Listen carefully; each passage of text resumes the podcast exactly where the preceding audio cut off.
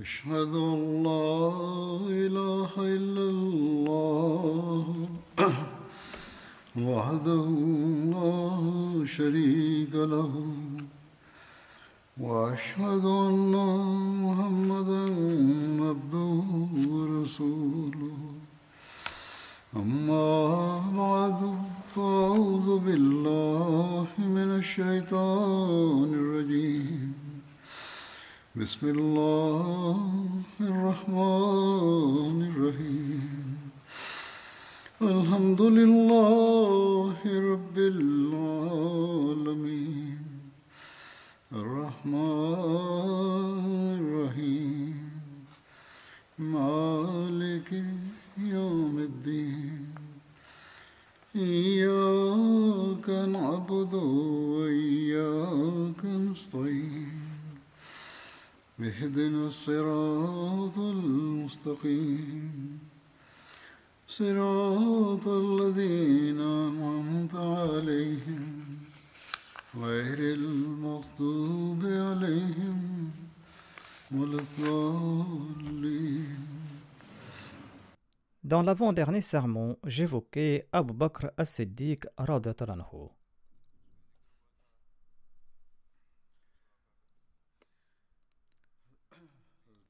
Je mentionnais Suraka qui, appâté par la prime, était sorti pour tenter de capturer le saint prophète Mohammed lui.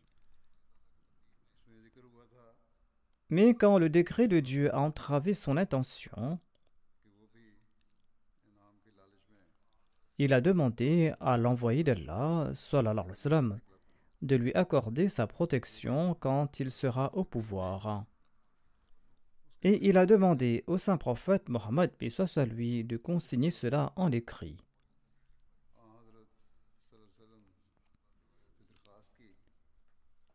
Il existe certains récits à ce propos. Selon un récit, quand Suraka était sur le point de partir, l'envoyé d'Allah lui a dit Ô Suraka, comment te sentiras-tu lorsque tu porteras les bracelets d'or de au poignet? Étonné, Suraka s'est retourné et a demandé Khosroès bin Hormuz. Le saint prophète Pessos lui a dit oui, le même Khosroès bin Hormuz. Au cours du califat de Omar les bracelets de Khosroès, sa couronne et sa ceinture ont été apportés à Médine. Et le calife Omar a fait venir Suraka et lui a dit Lève tes mains, et il lui a fait porter les bracelets. Et il a dit Annonce, toutes les louanges appartiennent à Allah qui a pris ces deux bracelets de Khosroès et nous les a offerts.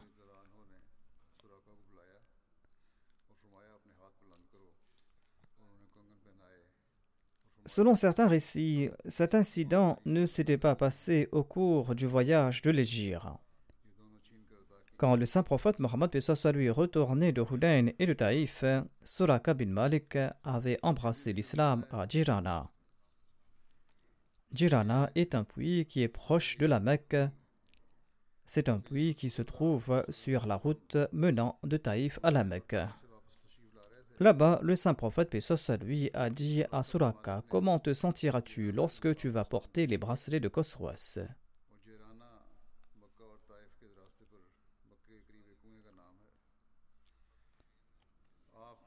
Dans son ouvrage Silatrat Munabiyin, Hazrat Mizabashir Ahmad Sab a commenté en ces termes sur cet incident. Peu de temps s'était écoulé lorsque Abu Bakr a remarqué qu'un homme courait à leur poursuite. Sur ce, Abu Bakr, tout inquiet, a déclaré Ô messager d'Allah, quelqu'un est en train de nous poursuivre. Le saint prophète, soit lui, a répondu Ne t'inquiète pas, Allah est avec nous. Leur poursuivant était Suraka bin Malik. Suraka bin Malik qui a décrit lui-même sa poursuite.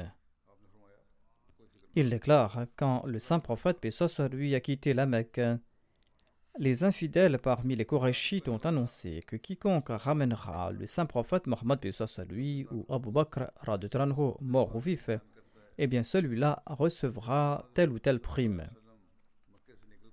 Et ils nous ont informés à propos de cette annonce à travers leurs émissaires, dit Suraka. Un jour, j'étais assis dans un rassemblement des Banu Mujrij, les membres de ma tribu, lorsqu'un Koraishite est venu vers nous et il m'a dit Je viens de voir des silhouettes sur la côte et je pense qu'il s'agit de Mohammed et de ses compagnons.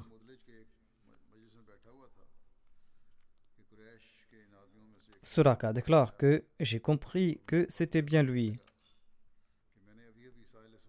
Ensuite, Hazrat Mizabashir Ahmad Saab a présenté le récit de la poursuite de Suraka, le fait que les présages étaient contre ses souhaits et que son cheval s'était enlisé. Ce sont des faits que j'ai déjà présentés. En tout cas, Suraka déclare Toute cette épreuve m'a amené à croire que l'étoile de cet homme est prospère et qu'à la fin, le saint prophète Mohammed Pesos à lui sera victorieux.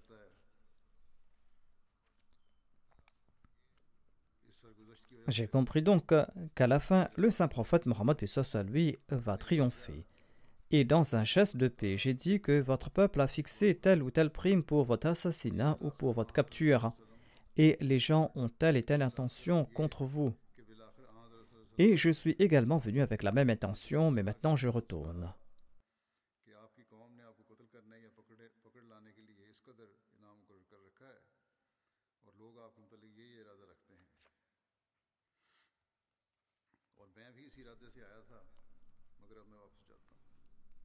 Ensuite, en évoquant la prophétie sur Suraka et sur les bracelets, Hazrat Mirza Bashir Ahmad Saab a déclaré Lorsque Suraka était sur le point de partir, le saint prophète Mohammed à lui lui a dit Comment te sentiras-tu lorsque tu vas porter les bracelets de Khosroes à tes poignets? Stupéfait, Suraka a demandé Khosroes, fils de Hormuz, l'empereur d'Iran? Le saint prophète a répondu oui et les yeux de Suraka sont restés écarquillés. Imaginez cela, un bédouin du désert d'Arabie et les bracelets de Khosroès, l'empereur de la Perse. Mais voyez le signe de la puissance de Dieu. Lorsque la Perse a été conquise sous le règne de Omar, et que le trésor de Khosroès est tombé aux mains des musulmans comme butin de guerre, eh bien les bracelets de Khosroès faisaient partie de ce butin. Butin qui a été apporté à Médine, et le calife Omar a convoqué Suraka, qui était devenu musulman après la chute de la Mecque et il a mis les bracelets de Khosroès chargés de bijoux précieux à ses poignets. Hazrat Muslim Maud relate ceci à propos de cet incident. Les Mécois avaient annoncé que quiconque capturera le saint prophète Mohammed lui ou Abu Bakr mort ou vif et qui les ramènera recevra une récompense de 100 chameaux. L'annonce fut faite parmi les tribus des environs de la Mecque. Tenté par la prime Suraka bin Malik, un chef bédouin s'est lancé à la poursuite des fuyards et il les a aperçus finalement sur la route de Médine.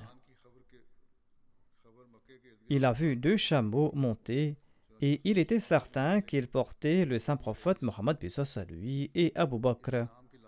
Sur ce, il a éperonné son cheval.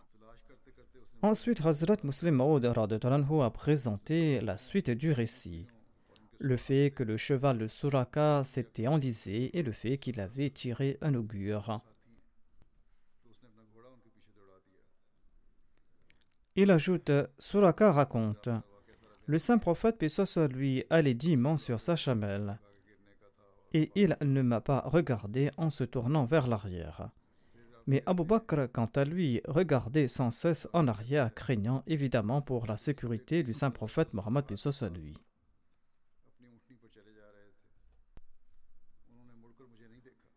Après avoir présenté les détails de la poursuite, Hazrat Muslim Maud déclare Quand Suraka s'apprêtait à rentrer, le saint prophète Mohammed a reçu une révélation concernant l'avenir de Suraka. Et le saint prophète lui a dit Suraka, comment te sentiras-tu quand tu auras les bracelets de Khosroès à tes poignets? Étonné de cette prophétie, Suraka a demandé Khosroès bin Hormuz, l'empereur de la Perse. Le saint prophète Pessos lui a répondu oui. 16 ou 17 ans plus tard, la prophétie s'est accomplie à la lettre. Suraka a embrassé l'islam et il s'est établi à Médine. Le saint prophète, paix soit lui, est décédé et après lui, Abu Bakr d'abord et ensuite Omar sont devenus ses califes en islam. L'influence grandissante de l'islam a excité la jalousie des Perses au point où ils ont attaqué les musulmans, mais au lieu de battre les musulmans, ils ont été eux-mêmes vaincus.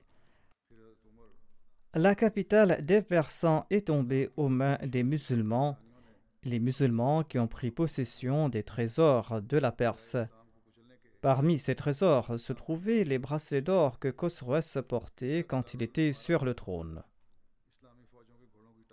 Après sa conversion, Suraka, quant à lui, avait coutume de raconter fièrement comment il avait poursuivi le saint prophète Mohammed à lui et ce qui s'était passé entre lui et le saint prophète Mohammed à lui. Les musulmans savaient que le saint prophète Mohammed à lui avait dit à Suraka Ô Suraka, comment te sentiras-tu quand tu auras les bracelets de Khosroès à tes poignets? Quand le butin de guerre a été placé devant le calife Omar, il a vu les bracelets d'or de Khosroès et il s'est souvenu de ce que le saint prophète Mohammed lui avait dit à Suraka. Le saint prophète lui avait dû s'exiler à Médine dans une période de dénuement. Suraka et les autres le poursuivaient afin de le ramener mort ou vif à la Mecque pour recevoir une prime de 100 chameaux.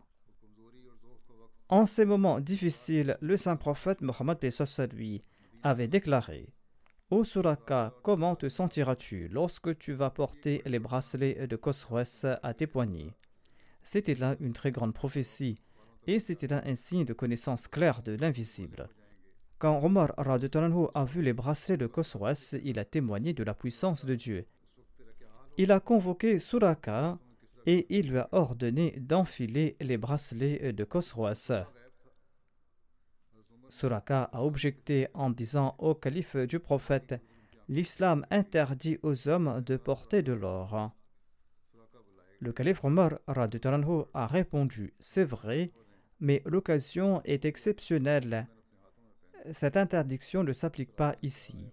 Allah avait informé le saint prophète Mohammed lui que les bracelets d'or de Khosroès seraient un jour à tes poignets. Tu dois soit les porter maintenant, sinon tu seras passible de punition. Suraka avait objecté par déférence pour l'enseignement de l'islam, sinon il était aussi désireux que tout autre de donner la preuve de l'accomplissement de la prophétie du saint prophète à lui. Il a enfilé les bracelets et c'est ainsi que les musulmans ont vu de leurs yeux la prophétie s'accomplir.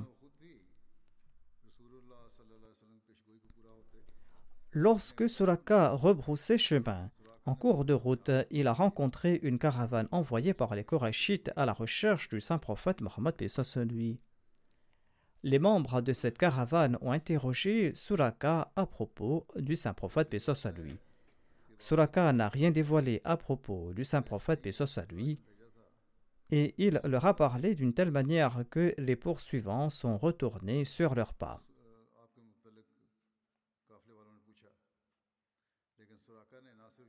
On trouve aussi mention d'un incident au sujet de Oumé Marbad lors de ce voyage de l'Égypte. La caravane du saint prophète s'est arrêtée tout près d'une tente lors du voyage de l'Égypte. Il s'agissait de la tente de Oumé Marbad, dont le nom d'origine était Ateka bint Khalid. Elle appartenait au clan Banu Kab de Khuza.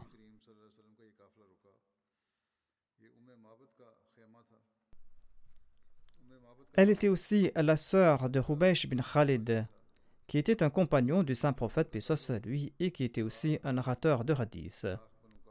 Le mari de Oumé Marbad se nommait Abu Marbad, et on dit qu'il avait aussi rapporté les hadiths du saint prophète Pessos lui. Il est mort du vivant de l'envoyé d'Allah. On ne connaît pas le nom d'origine d'Abu Marbad. La tente d'Oumé Marbad était à Qudayd, un hameau tout près de la Mecque à quelques kilomètres au sud de Rabik. Il se trouvait là-bas le sanctuaire de la célèbre idole Manat que les habitants de Médine adoraient. Oumé Marbad était une femme courageuse et forte. Elle était assise dans la cour de sa tente et nourrissait et abeurait ceux qui passaient par là. L'envoyé d'Allah et ses compagnons ont voulu lui acheter de la viande et des dattes, mais elle n'avait rien à leur vendre.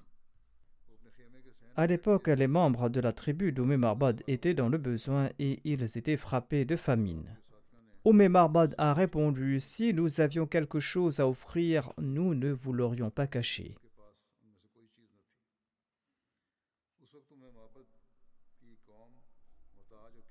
Le saint prophète Mohammed soit lui a vu une chèvre dans un coin de la tente et il a demandé au de comment va cette chèvre? Elle a répondu Elle est si faible qu'elle ne pouvait pas accompagner le troupeau. C'est-à-dire qu'elle n'avait pas la force de sortir avec le troupeau. L'envoyé d'Allah a demandé Donne-t-elle du lait? Elle a répondu Elle est si faible qu'il est impossible qu'elle puisse en donner. L'envoyé d'Allah a demandé de nouveau Me permettez-vous de la traire? Oumé Marbad a répondu Si vous pouvez voir du lait en elle, eh bien faites-le. Cela ne me dérange pas. Sur ce, l'envoyé d'Allah a demandé qu'on lui apporte la chèvre. Il a passé ses mains sur ses pieds et il a pris le nom d'Allah et il a prié pour qu'Allah bénisse la chèvre d'Oumé Marbad. La chèvre s'est tenue à l'aise devant le saint prophète Bessos à lui et elle a donné beaucoup de lait et elle a commencé à mâcher. Ensuite, l'envoyé d'Allah a demandé un récipient qui pourrait rassasier toute une assemblée. Et il en a tiré tant de lait que la mousse montait dessus. Et il en a offert à Oumé Mabad qui en a bu jusqu'à être rassasié. Ensuite, il en a offert à ses compagnons qui ont bu à leur satiété. Après tout le monde, il a bu de ce lait et il a déclaré Celui qui nourrit la nation boit à la faim. Ensuite, il a versé du lait de nouveau dans le récipient jusqu'à le remplir. Et il a laissé le récipient auprès de Oumé Marbad. Ensuite, il a acheté cette chèvre et il est parti pour le voyage.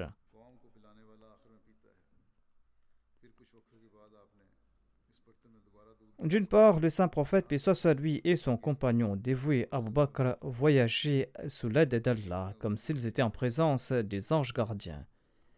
Et d'autre part, les habitants de la Mecque n'avaient pas encore baissé les bras. Ils ne cessaient de le poursuivre. Et un groupe de Korachites s'était mis à la recherche du saint prophète Mohammed lui. Et ils sont arrivés tout près de la tente de Oumé Marbad. Dès qu'ils sont descendus de leur monture, ils ont commencé à poser des questions sur le saint prophète Mohammed à lui. Oumé Marbad a eu un pressentiment et elle a répondu Vous me demandez à propos de quelque chose que je n'ai jamais entendu et je ne comprends pas non plus ce que vous souhaitez. Les Korachites ont voulu la presser, mais cette brave femme a déclaré si vous ne partez pas de là, je vais appeler les membres de ma tribu. Les Korachites connaissaient le statut de cette femme. C'est pour cette raison qu'ils ont préféré rebrousser chemin.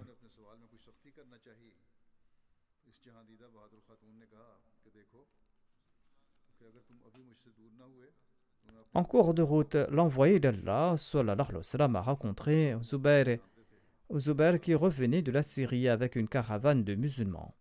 Zubair a offert au saint prophète Mohammed à lui et à Abu Bakr des vêtements de couleur blanc.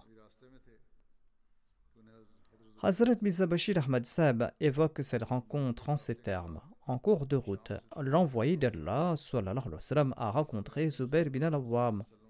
Zubair qui retournait à la Mecque avec un petit groupe de musulmans après des affaires en Syrie. Zubair a offert un ensemble de vêtements blancs au saint prophète et un autre à Abu Bakr Et il a déclaré Après mon retour à la Mecque, moi aussi je vais venir vous rejoindre bientôt à Médine.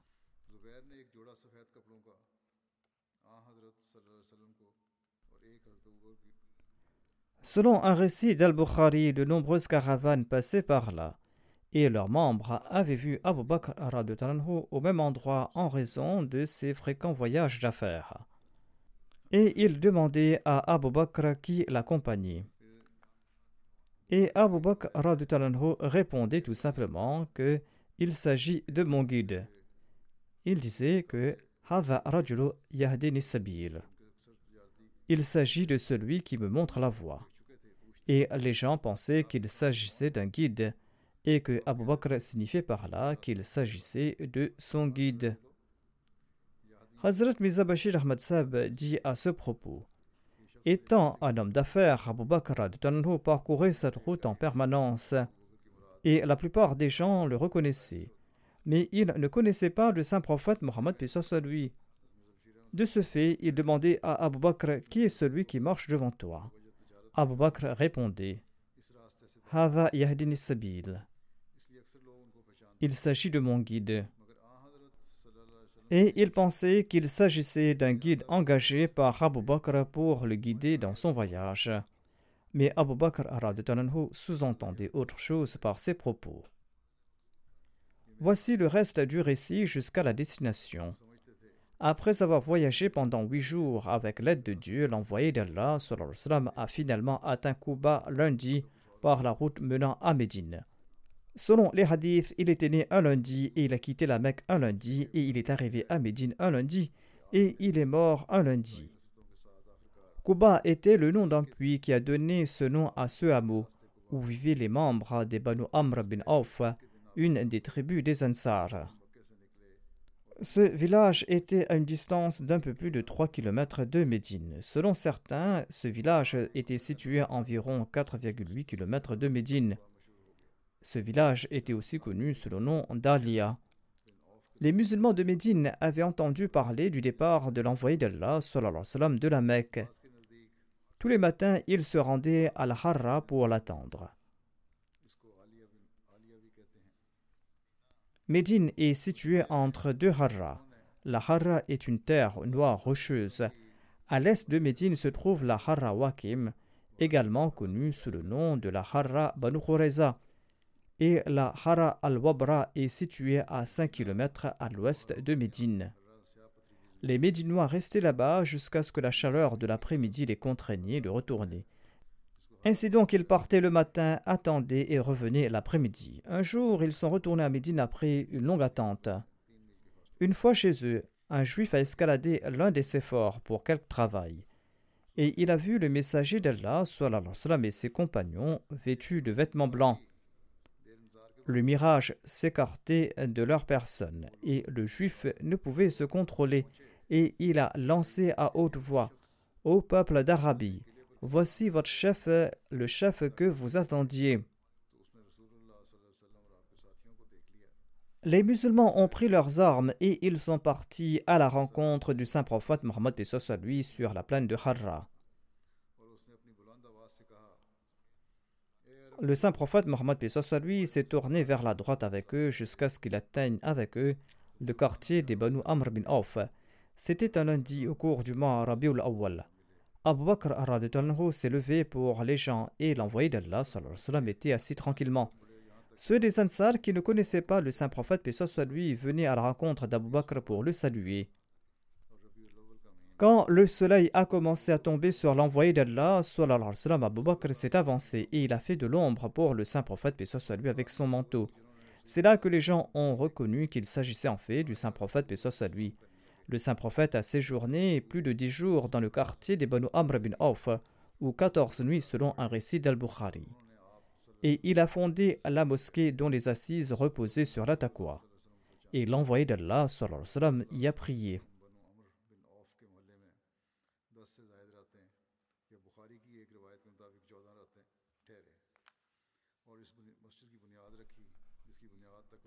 Selon ce récit d'Al-Bukhari, l'envoyé d'Allah a séjourné plus de dix nuits à Kuba.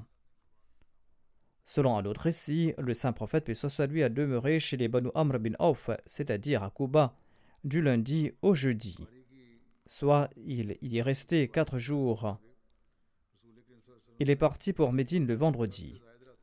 Selon un autre récit, il a passé 22 nuits à Kuba.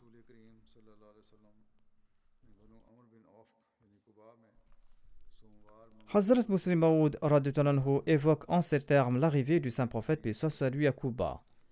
Quand le saint prophète paix soit a renvoyé Suraka, il a continué son chemin et il est entré à Médine. Les gens de Médine l'attendaient avec impatience. Jamais jour plus propice ne s'était levé pour ces gens, car le soleil qui était apparu pour la Mecque était venu briller sur Médine. La nouvelle du départ du saint prophète, soit lui, de la Mecque était parvenue aux habitants de Médine, et tous attendaient son arrivée. Et certains des Médinois ont fait plusieurs kilomètres pour aller au-devant de lui. Parti le matin, il rentrait le soir déçu. Lorsque le saint prophète, paix soit lui, est arrivé enfin à Médine, eh bien, il a décidé de s'arrêter quelque temps à Kuba, qui est un village voisin. Un juif avait vu les deux chameaux et il a conclu qu'il portait le saint prophète Mohammed à lui et ses compagnons. Il est monté sur une hauteur et il a crié au fils de Qayla. Qayla était une vieille femme de Médine et on disait des habitants de Médine qu'ils étaient les enfants de Qayla. Le juif a déclaré Celui que vous attendez est venu. Tous ceux qui ont entendu le juif ont couru vers Kuba, et les villageois de Kuba étaient enthousiasmés par l'arrivée du saint prophète Mohammed soit lui. L'extrême simplicité du saint prophète Mohammed soit lui est illustrée par un incident qui a eu lieu à Kuba. La plupart des gens de Médine n'avaient jamais vu le saint prophète soit lui. Il était assis sous un arbre à l'extérieur de Kuba et les gens accouraient vers lui de Médine. Étant donné sa grande simplicité, beaucoup d'entre eux ont pris Abu Bakr pour le prophète d'Allah. En effet, bien qu'Abu Bakr était plus jeune, il avait la barbe plus grise que le saint prophète paix soit lui et il était mieux habillé que l'envoyé d'Allah sallallahu alayhi wa sallam. Ainsi donc, dans leur méprise, ces gens se tournaient vers Abu Bakr avec grand respect, croyant qu'il était le prophète d'Allah. Lorsque Abu Bakr s'est rendu compte de leur méprise, il s'est levé rapidement, il a pris son manteau et il a suspendu face au soleil. Et il a déclaré au prophète d'Allah Vous êtes au soleil, je vous fais de l'ombre. Ainsi, avec tact, il a fait comprendre aux gens leur erreur.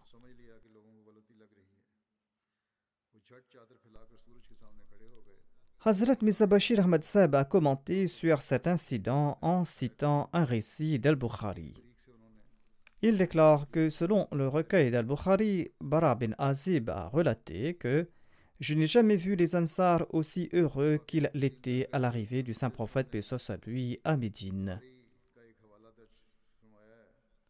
Tirmidhi et Ibn Majah rapportent qu'Anas bin Malik a déclaré Quand le saint prophète paix à lui est arrivé, nous avons eu l'impression que Médine était illuminée et le jour où le saint prophète est décédé, la ville de Médine n'avait jamais semblé plus sombre.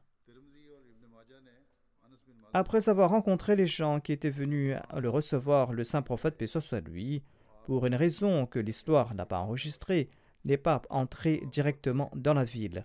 Au lieu de cela, il s'est écarté vers la droite et il s'est rendu vers un lieu élevé nommé Kuba qui était situé à une distance de 3 à 4 km de la ville. Diverses familles des Ansar y résidaient, parmi lesquelles les plus distinguées étaient la famille d'Amr bin. À l'époque, Kulthum bin al-Hadam était le chef de cette famille. Les Ansar de Kuba ont réservé un accueil très chaleureux au saint prophète Mohammed lui. Le saint prophète lui a résidé chez Kulthum bin al-Hidam pendant quelque temps. Les Muhajirines qui étaient déjà à Kuba avant l'arrivée du saint prophète, paix soit lui, résidaient dans la maison de Kulthum bin al-Hidam et dans la maison d'autres nobles parmi les Ansar. Et c'est peut-être la raison pour laquelle le saint prophète, paix soit lui, a décidé de s'arrêter d'abord à Kuba. En tout cas, la nouvelle de l'arrivée du saint prophète, paix soit lui, s'est répandue dans toute la ville. Et tous les musulmans ont commencé à se rassembler en troupes à la résidence du saint prophète, paix soit lui, tout joyeux et empli de ferveur. Voici les détails concernant la construction de la mosquée de Koba. Les récits rapportent que lors de son séjour à Koba, le saint prophète paix soit lui a également posé les fondations d'une mosquée qui est nommée la mosquée de Koba.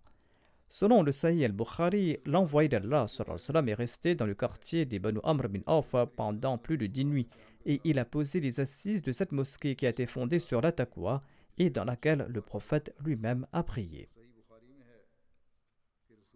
Selon les récits, l'envoyé d'Allah a posé les fondations d'une mosquée pour les Banu Amr bin Auf.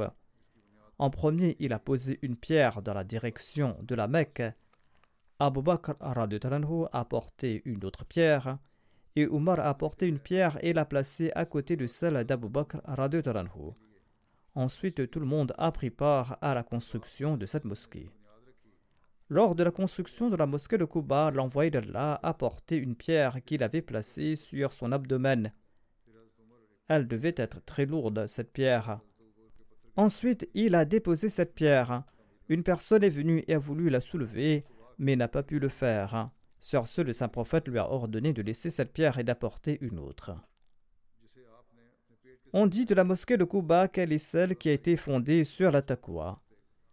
Mais d'autres ici affirment que c'est la mosquée du saint prophète, paix soit lui, à Médine, qui est la mosquée basée sur la. Selon la Sirat Halbiya, il n'y a pas de différence entre ces deux affirmations, car chacune de ces deux mosquées était basée sur la.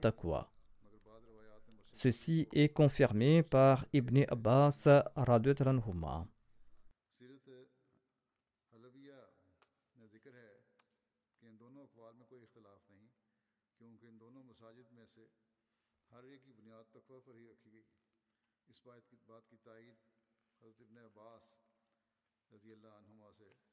Selon ce récit, Ibn Abbas était d'avis que toutes les mosquées de Médine, y compris la mosquée de Kuba, sont basées sur la taqwa. Mais la mosquée à propos de laquelle ce verset est révélé est la mosquée de Kuba. Après avoir séjourné dix ou quatorze jours, l'envoyé d'Allah a quitté Kuba pour Médine le vendredi. En cours de route, ils sont arrivés dans les quartiers des Banu Salim bin Auf au moment de la prière du vendredi. Le saint prophète Pessoa lui ainsi que les musulmans ont accompli la prière du vendredi dans la mosquée de la vallée de Ranouna, et leur nombre était d'une centaine. La vallée de Ranouna était située au sud de Médine. Dès lors qu'il avait accompli la prière du vendredi dans cette mosquée, celle-ci était connue sous le nom de la mosquée de Juma.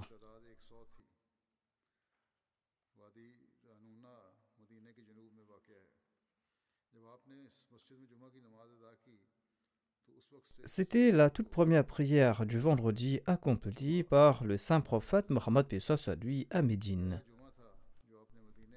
Il est possible que cette mosquée ait été construite plus tard étant donné qu'il avait accompli la prière du vendredi là-bas et qu'on lui a donné ce nom. Après les prières du vendredi, l'envoyé d'Allah est monté sur sa chamelle et il est parti dans la direction de Médine. Abu Bakr était assis derrière lui.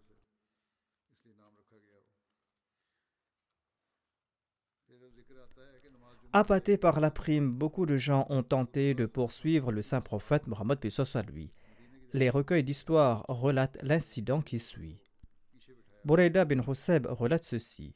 Il a déclaré que lorsque les Qurayshites ont fixé une récompense de 100 chameaux pour celui qui pourra capturer le saint prophète, soit lui, mort ou vif, eh bien, j'ai été tenté par la prime, dit Boureda, et je suis sorti avec 70 hommes de parmi les Banu Saham. Et j'ai rencontré l'envoyé d'Allah, sallallahu alayhi wa sallam. Il m'a demandé Qui es-tu? J'ai répondu Bouraïda.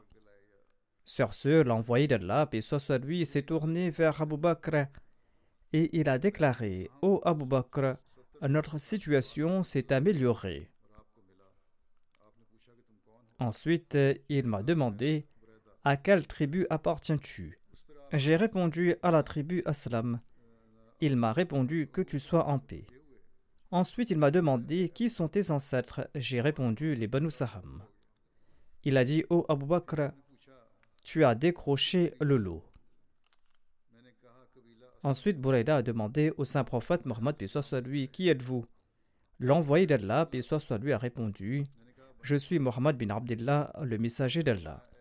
Sur ce, Bouraïda a déclaré Je témoigne que nul n'est digne d'adoration sauf Allah et que Mohammed est son serviteur et son messager. Ensuite, Bouraïda a embrassé l'islam ainsi que tous ceux qui étaient avec lui. Bouraïda a déclaré Toutes les louanges sont dues à Allah. Les Banu Saham ont accepté l'islam de leur plein gré et sans aucune contrainte. Le matin, Bouraïda a déclaré au messager d'Allah Vous devez entrer à Médine avec un drapeau. Il a enlevé son turban et il l'a attaché à sa lance et il a marché devant l'envoyé d'Allah jusqu'à ce que les musulmans entrent à Médine. Le Sahih al-Bukhari présente le récit d'Anas bin Malik sur l'arrivée du saint prophète Mohammed lui à Médine. Il déclare L'envoyé d'Allah est venu à Médine et il est parti chez les Banu Amr bin Auf dans les hauteurs de Médine. L'envoyé d'Allah, paix soit a séjourné chez eux pendant 14 nuits. Ensuite, il a convoqué les Banu Najjar. Ils sont venus portant leurs épées. Anas bin Malik déclare Je me souviens de cet incident comme si je voyais à présent l'envoyé d'Allah, paix soit lui, chevauchant sa monture. Abu Bakr était monté derrière lui. Le groupe des Banu Najjar était autour de lui. En fin de compte, l'envoyé d'Allah, paix soit lui, a campé dans la cour d'Abu Ayyub. Hazrat Mizabashir Ahmad Seb écrit à ce propos Après un séjour de plus de dix jours à Kuba, le vendredi, le prophète d'Allah, paix soit lui, est parti pour la ville. Un grand groupe de parmi les Ansar et des Muhajirin l'accompagnait. L'envoyé d'Allah était sur une chamelle et Abu Bakr était derrière lui. Lentement mais sûrement, la caravane avançait vers la ville. L'heure de la prière du vendredi est arrivée en cours de route et le prophète de Dieu s'est arrêté dans le voisinage des Salim Auf. Il a prononcé le sermon et ses compagnons ont prié derrière lui. Les historiens disent que bien que la prière du vendredi était déjà en vogue, c'était la première prière du vendredi que l'envoyé d'Allah avait dirigée en personne. Par la suite, le service de la prière du vendredi a commencé officiellement. L'on déduit de cela que la mosquée d'Al-Juma a été bâtie plus tard. Après les prières du vendredi, la caravane a avancé. Lorsque le saint prophète passait devant les maisons des musulmans, ces derniers, dans leur amour, disaient Ô messager d'Allah, voici nos biens, voici nos vies, voici nos maisons, nous sommes à votre service, nous avons les moyens d'assurer votre protection. Veuillez rester avec nous. Le saint prophète priait pour ces musulmans et il se dirigeait lentement vers la ville. Dans leur joie, les femmes et les filles musulmanes montaient sur les toits de leur maison et elles chantaient.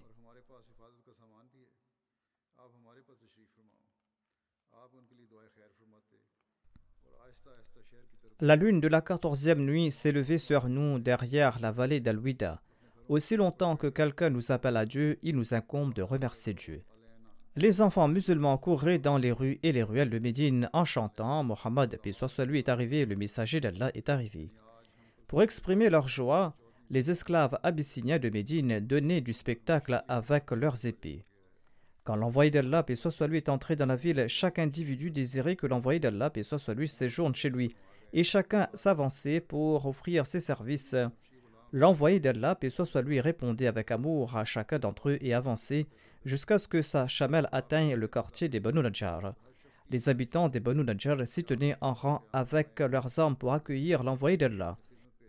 Et les filles de cette tribu récitaient le couplet suivant en battant du tambour. Elles disaient Nous sommes des filles des Banu Najjar, quelle chance avons-nous que Mohammed soit venu séjourner chez nous.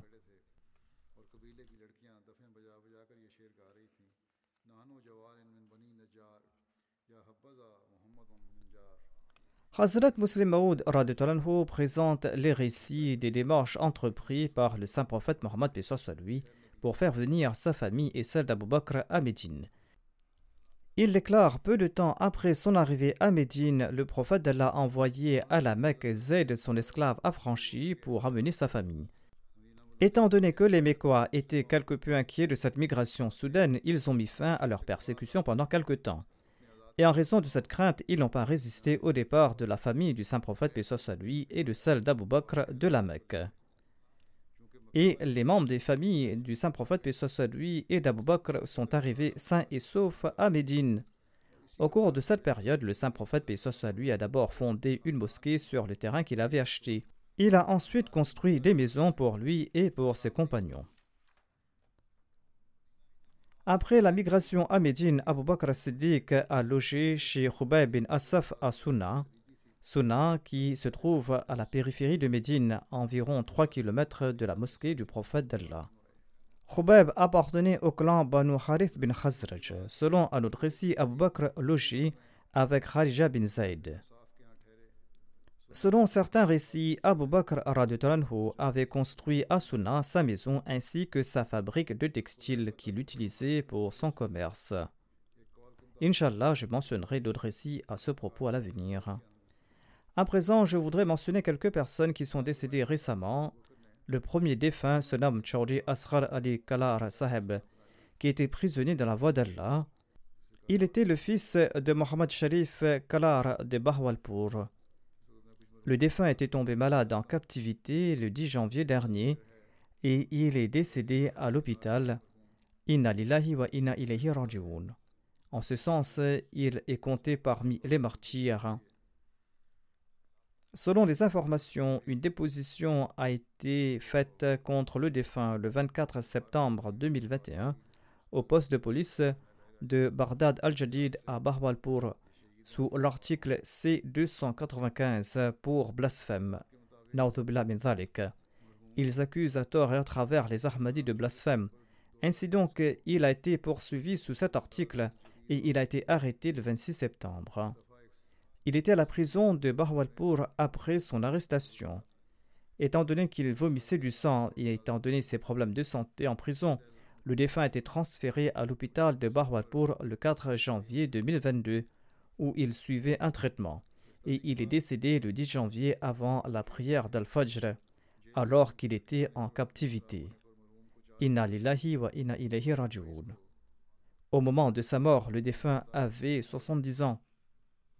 La demande de libération sous caution du défunt a été déposée au tribunal et la date de l'audition était le 8 janvier, mais la police n'avait pas porté le dossier, suite à quoi le juge a donné la date du 11 janvier mais le défunt s'est présenté à son Seigneur avant le verdict. Il est resté en prison trois mois et quinze jours.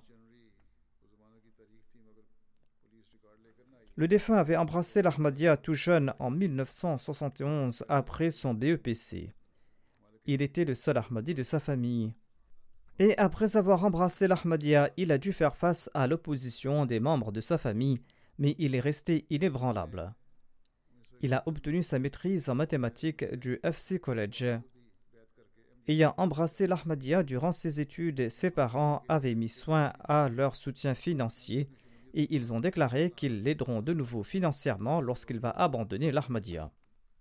Malgré cela, le défunt est resté inébranlable et il a continué à couvrir ses frais d'études en donnant des cours particuliers aux enfants. Cependant, le père du défunt a mis fin à son opposition plus tard, étant impressionné par la constance et par la piété de son fils.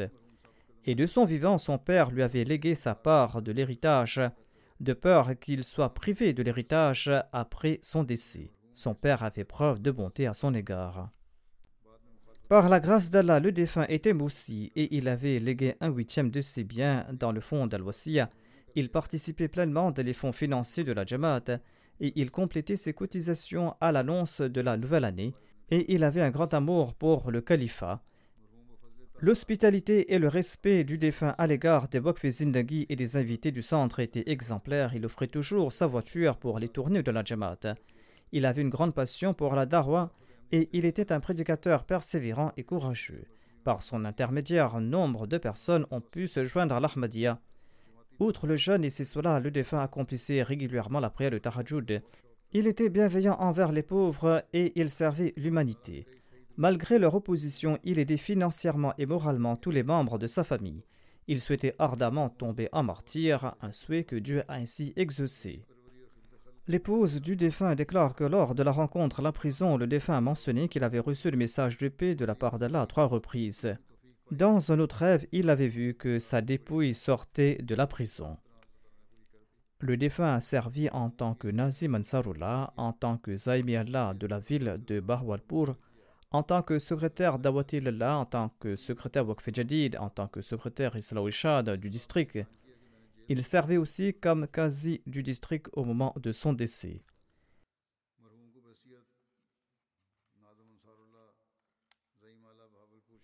Le défunt laisse derrière lui son épouse et deux fils.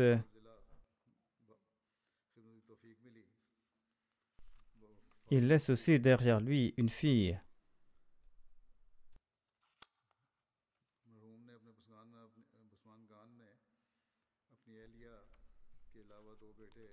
Ses enfants sont à l'étranger et sa fille est au Canada. Qu'Allah lui accorde son pardon et sa miséricorde, et qu'Allah élève son rang, et qu'il accorde patience aux membres de sa famille, et qu'il leur permette de suivre ses pas. Priez aussi pour la libération des autres prisonniers. Le deuxième défunt se nomme Mirza Mumtaz Ahmad Saheb, qui servait au sein de la Wakalat Ulia de Rabwa. Il est décédé à l'âge de 85 ans. Inna wa inna ilayhi Par la grâce d'Allah, il était membre du système d'Al-Wasiya. L'Ahmadiyya a été introduit au sein de sa famille par l'intermédiaire de son père, le capitaine Dr. Sher Muhammad Ali, qui avait fait la Bayra en 1923. En avril 1964, Mirza Mumtaz a commencé à servir au sein du bureau Amanat de la Tahrik Jadid en tant que Muharrar. Et il a servi à ce poste jusqu'à son décès, soit pendant 58 ans. Il avait épousé la fille de Chaudhry Muzaffarddin Bengali, qui se prénommait Majda Begum Sahiba. Allah lui a accordé deux fils et une fille de ce mariage. Khalid Mansour, son petit-fils, écrit Notre grand-père nous enjoignait toujours d'être attachés à la Jabhat. Et il expliquait toujours l'importance de la prière en congrégation. Après le décès de mon père, mon grand-père a toujours comblé ce manque, et il était tel un ami pour moi, et il a toujours servi la Jamaat. Il était un ami exemplaire, un père exemplaire et un travailleur exemplaire de la communauté. Il aimait tout le monde et il était gentil envers tout le monde. Il était très ponctuel et il enseignait aussi l'importance de la ponctualité. Said Nasser Saheb, qui travaillait avec lui, a déclaré j'ai travaillé avec le défunt pendant une très longue période. Il était très rigoureux dans son travail et une fois qu'il avait terminé son travail, il aidait également les autres. Lukman Sakib Saheb, qui est missionnaire, écrit à son sujet. En dépit de sa santé fragile, le défunt s'acquittait de ses tâches avec diligence et de manière remarquable. Et jusqu'au dernier moment, sa mémoire était parfaite il était capable de dire dans quel dossier et dans quel fichier se trouvaient des informations concernant telle ou telle affaire vieille depuis plusieurs années. Il appréciait les blagues polies et il en prenait plaisir à les écouter, mais il ne parlait pas sans raison et ne bavardait pas en vain. Une fois ses tâches accomplies au bureau, lorsqu'il lui restait du temps, il prenait un dossier et il s'asseyait sur sa chaise et il commençait à lire le dossier. Le docteur Sultan Mubashir déclare que le défunt était très humble. En dépit d'être un cadre supérieur, il attendait son tour à l'hôpital et il ne laissait jamais transparaître qu'il était pressé. Et il était très reconnaissant et il était très patient. Malgré le fait qu'il souffrait depuis longtemps, il n'a jamais fait preuve d'impatience. Il n'avait pas un cercle d'amis très large. Il n'avait pas beaucoup d'amis, donc, mis à part ses collègues de bureau. Je l'ai également souvent trouvé silencieux en compagnie de ses quelques amis. Sa routine était qu'il se rendait du bureau à la maison et de la maison au bureau.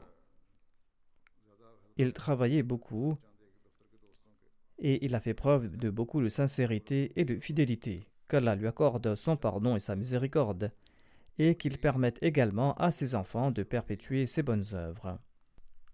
Le prochain défunt se nomme Dr Abdul Khalik, qui était un colonel à la retraite et qui a servi en tant qu'ancien administrateur de l'hôpital Fazli. Il est décédé ces derniers jours à l'âge de 97 ans. Inna wa inna ilayhi Par la grâce d'Allah, il était membre du système d'Al-Wasiya. L'Ahmadiyya a été introduit au sein de sa famille par l'intermédiaire de son père, Mia Muhammad Alim, qui avait fait la Bayra en 1919. Le docteur Abdul Khalik, quant à lui, a fait sa bayra en 1938. Il a relaté ceci à propos de sa bayra. Il déclare que notre père commandé le journal Al-Fazal à la maison et en le lisant, mon attention s'est tournée vers l'Ahmadiyya. Et en 1938, nous étions trois frères et sœurs à avoir fait la bayra. Ma mère priait et jeûnait régulièrement. Et peu de temps après baya, elle a également fait la bayra. Il ajoute que je me suis rendu pour la première fois à Kadian en 1939 lors de la Jas Salana du Jubilé et par la suite j'ai eu l'occasion de me rendre à Kadian à plusieurs reprises. Son épouse est décédée en 1987. Le défunt a deux fils et deux filles. Un de ses fils est le docteur Abdul Bari, qui est l'amir de la Jamaat d'Islamabad.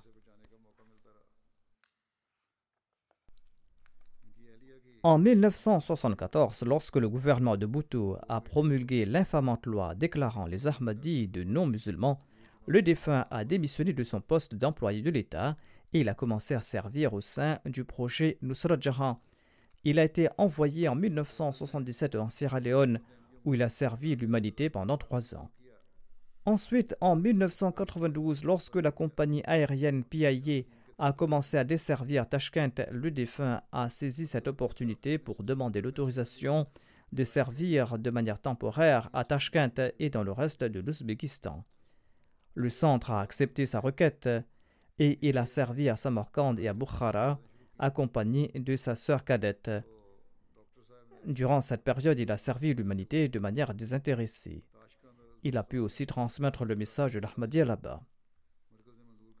En 1994, le quatrième calife l'avait nommé administrateur de l'hôpital Fazl Omar Arabois, où il a servi jusqu'en juin 2005, soit pendant environ plus de dix ans.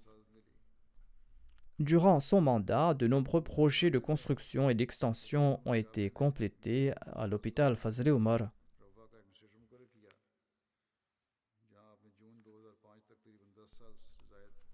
Un de ses enfants a écrit à son sujet qu'en dépit du fait qu'il avait 80 ou 81 ans, son enthousiasme pour servir à la communauté était toujours très jeune, mais il avait compris qu'il était devenu vieux.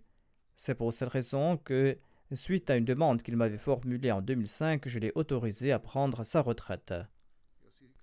Et il s'est installé définitivement à Islamabad.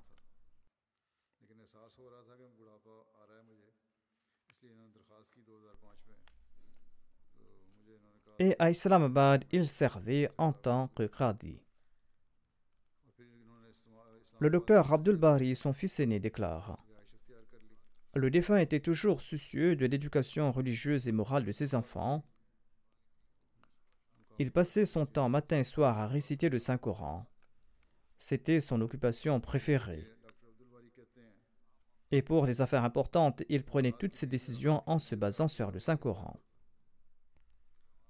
Le docteur Muzaffar Ali Nasser, son beau-fils, qui sert en tant que naïb amir du district de Wakent, a déclaré qu'il n'avait jamais vu une autre personne réciter autant le Saint-Coran durant toute la journée. Il avait un grand amour pour le Saint-Coran. Lorsqu'il est sorti d'une hospitalisation, l'équipe était très triste et disait Qui va nous faire écouter le Saint-Coran à présent? Sa régularité dans la prière de Tahajjud en hiver et en été était exemplaire pour nous. Il avait un grand amour pour la Jamaat et pour le califat. Il menait une vie très simple et il ne se plaignait jamais. Le petit-fils de son frère, Abdussamad Rizwi, écrit ceci Le défunt a enduré toutes les souffrances pour l'amour d'Allah et il a renoncé à son propre bonheur.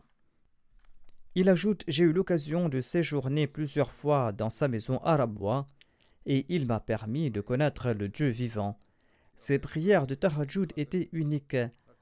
Le respect et l'amour pour le califat étaient ancrés en sa personne, et ceci a contribué à notre bonne éducation. Le docteur Abdul Khalik Saheb de l'hôpital Fazle Omar écrit ceci. Le défunt faisait preuve de gentillesse à l'égard des jeunes médecins de l'hôpital Fazle Omar et il enjoignait aux médecins seniors à accorder une attention particulière à la formation des jeunes médecins. Il supervisait et protégeait de manière très honnête les biens de l'hôpital, et il aidait les pauvres et les nécessiteux avec son propre argent.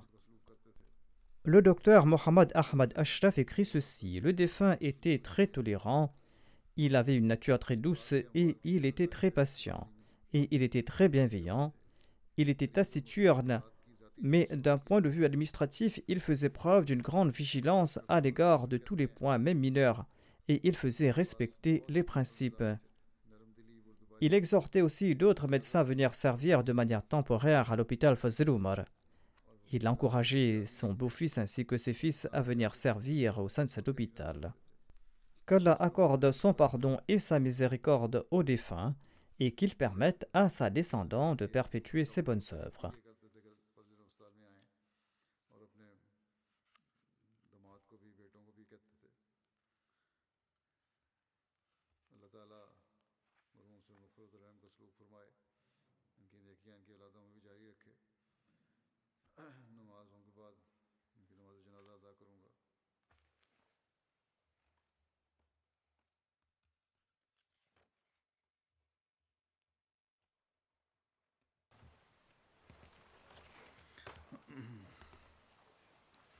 الحمد لله الحمد لله نحمده ونستعينه ونستغفره ونؤمن به ونتوكل عليه. ونعوذ بالله من شرور أنفسنا ومن سيئات أعمالنا. من يهده الله فلا مضل له ومن يضلل فلا هادي له. ونشهد أن لا إله إلا الله. ونشهد أن محمدا عبده ورسوله. عباد الله رحمكم الله. إن الله يأمر بالعدل واللسان وإيتاء ذي القربى وينهى عن الفحشاء والمنكر والبغي يعظكم لعلكم تذكرون. اذكروا الله يذكركم وادعوه يستجب لكم ولذكر الله